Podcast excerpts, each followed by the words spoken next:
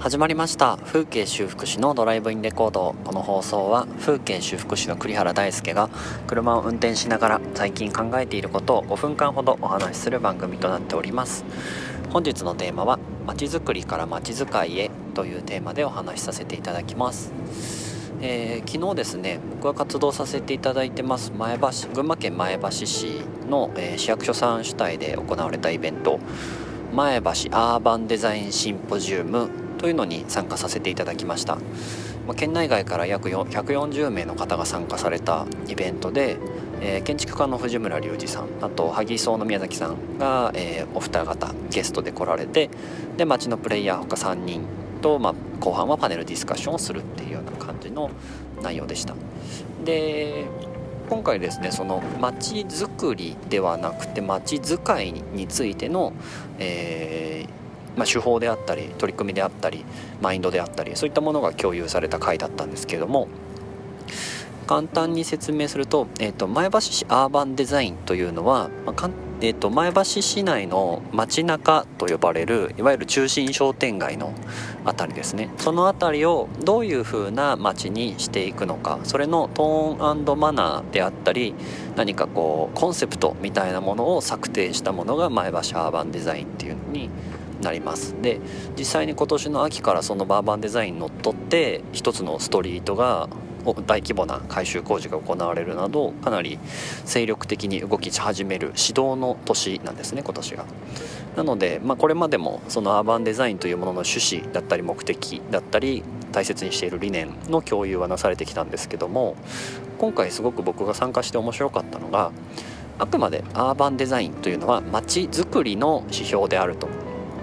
こういった街の景観にしたらこういうことが生まれやすいですよねっていうような、あ、くまでその建築的な物質的な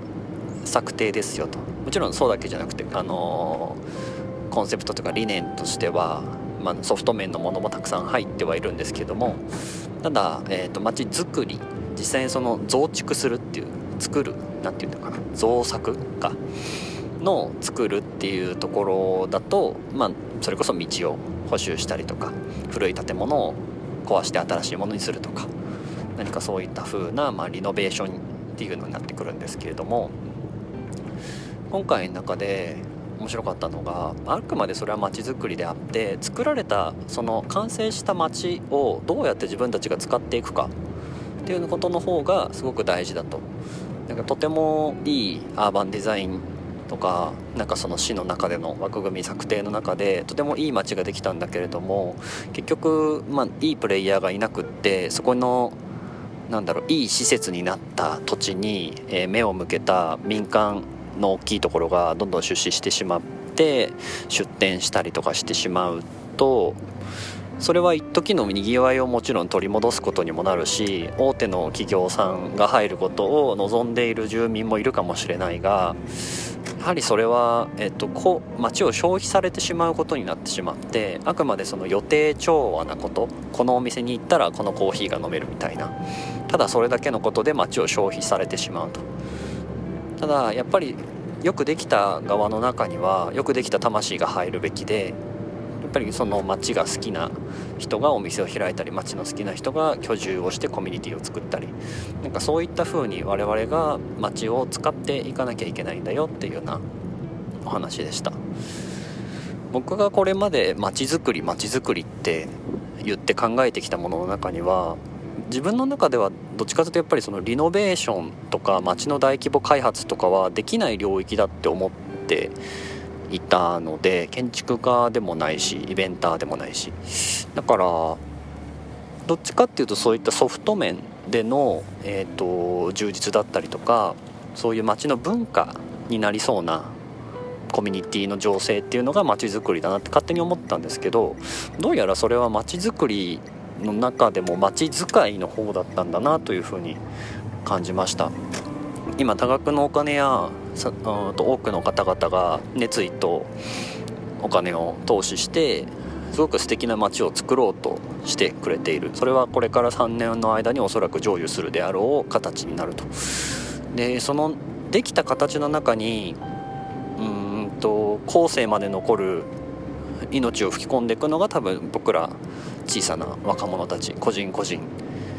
がそこににぎわいにぎわいって言葉はあんまり好きじゃないんですけどにぎわいは取り戻すべきじゃないと思うのでなんか新しい未来の種をこう創出し創出していくのが、まあ、僕らが街を使うってことなんだろうなと思うんですね。なんか以前あのそういった街づくりをやられている方に、えっと、酔った勢いでですね僕は あの本当に失礼ながらあなたたちのやっていることはもう県外からなんかミーハーな客を集めることでしかないと。そんなものでは土地の文化は生まれないんだ。っていうあのすごい偉そうなことをですね口答えしたことがあったんですけどその時に返答していただいたことがすごく僕の中で心に残っていて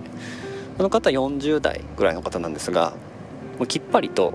そう僕たちにはそういう文化の醸成はできない。